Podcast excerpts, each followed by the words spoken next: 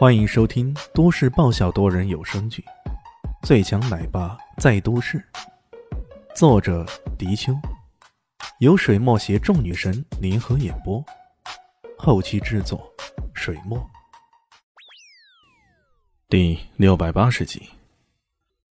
更何况，这个小子是本次叠翠山庄复仇计划的最大障碍，因为他，他们损失惨重啊。于是。他直接让人拿来纸和笔，就画了一张详细的地图出来。画完之后，他直接说道：“如果你担心找不到，我甚至可以让人做向导给你带路。”不必了。那我现在可以走了。呵呵。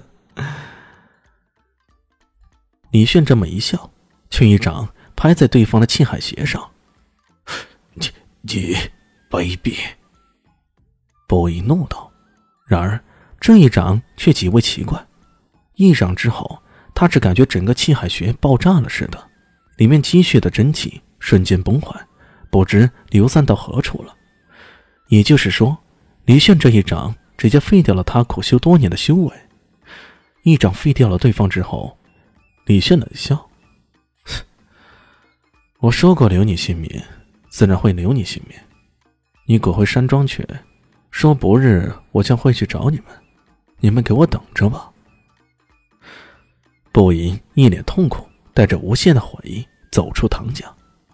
至于剩下的最后一个黑衣人，这被死神殿的人给带走了，如何处理，没有人知道。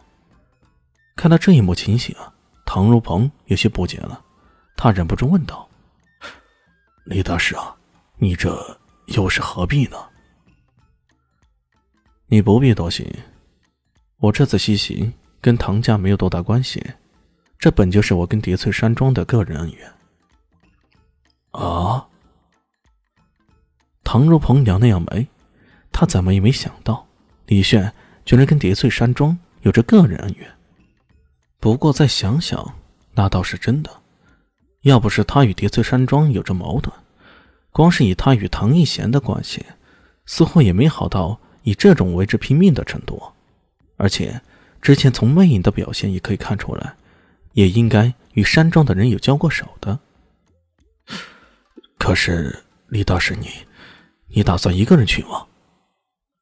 唐如鹏有些吃惊呢，其他的人也都暗自砸手，如果他敢一个人去叠翠山庄。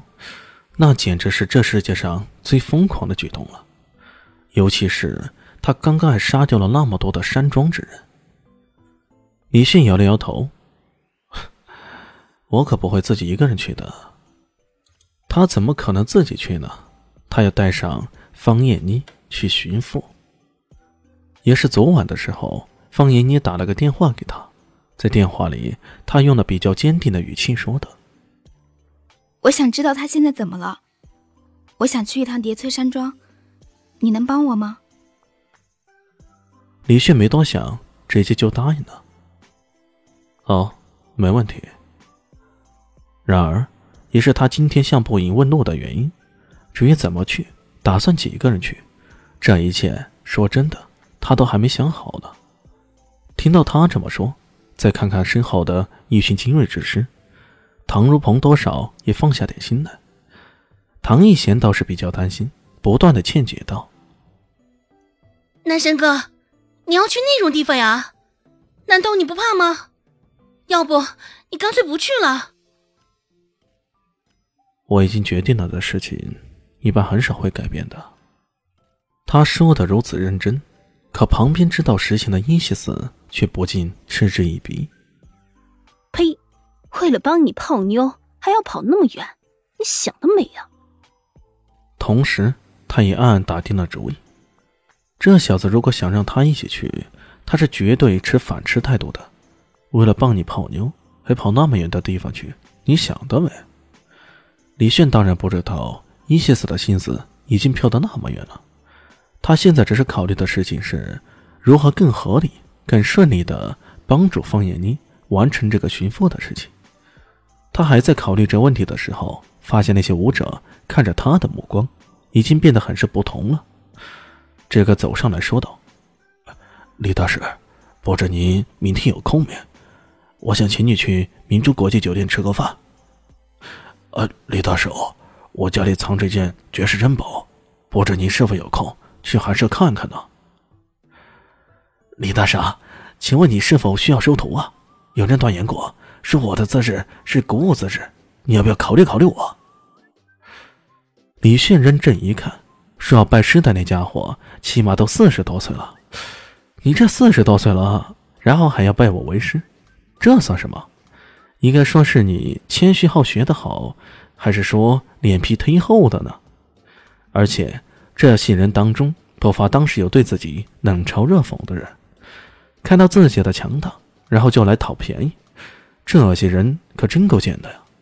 于是他冷冷的说道：“哟，你们不是说我来做炮灰的吗？怎么这一下就态度一百八十度大转弯了呢？”这听到这话，唐若英不禁脸色煞白。所谓的炮灰之语，可是他自己说的。万万没想到，自己请来那么多人，一个都不中用，反而是这个炮灰，在关键时刻起了重要的作用。他赶紧走了出来，一巴掌狠狠扇在自己脸上。哎呦，对不起啊，李大师。我有眼无珠，我有眼无珠啊！其他人也都面面相觑。他们刚刚也不少人嘲笑过李轩的，可要像唐如茵那样，还真的是臣妾做不到啊！可如此一来，他们还好意思缠着李炫套近乎吗？大家好，我是阿西，是只猫，在剧中扮演乔小萌等角色。本集播放完毕，谢谢您的收听，下集更精彩哦。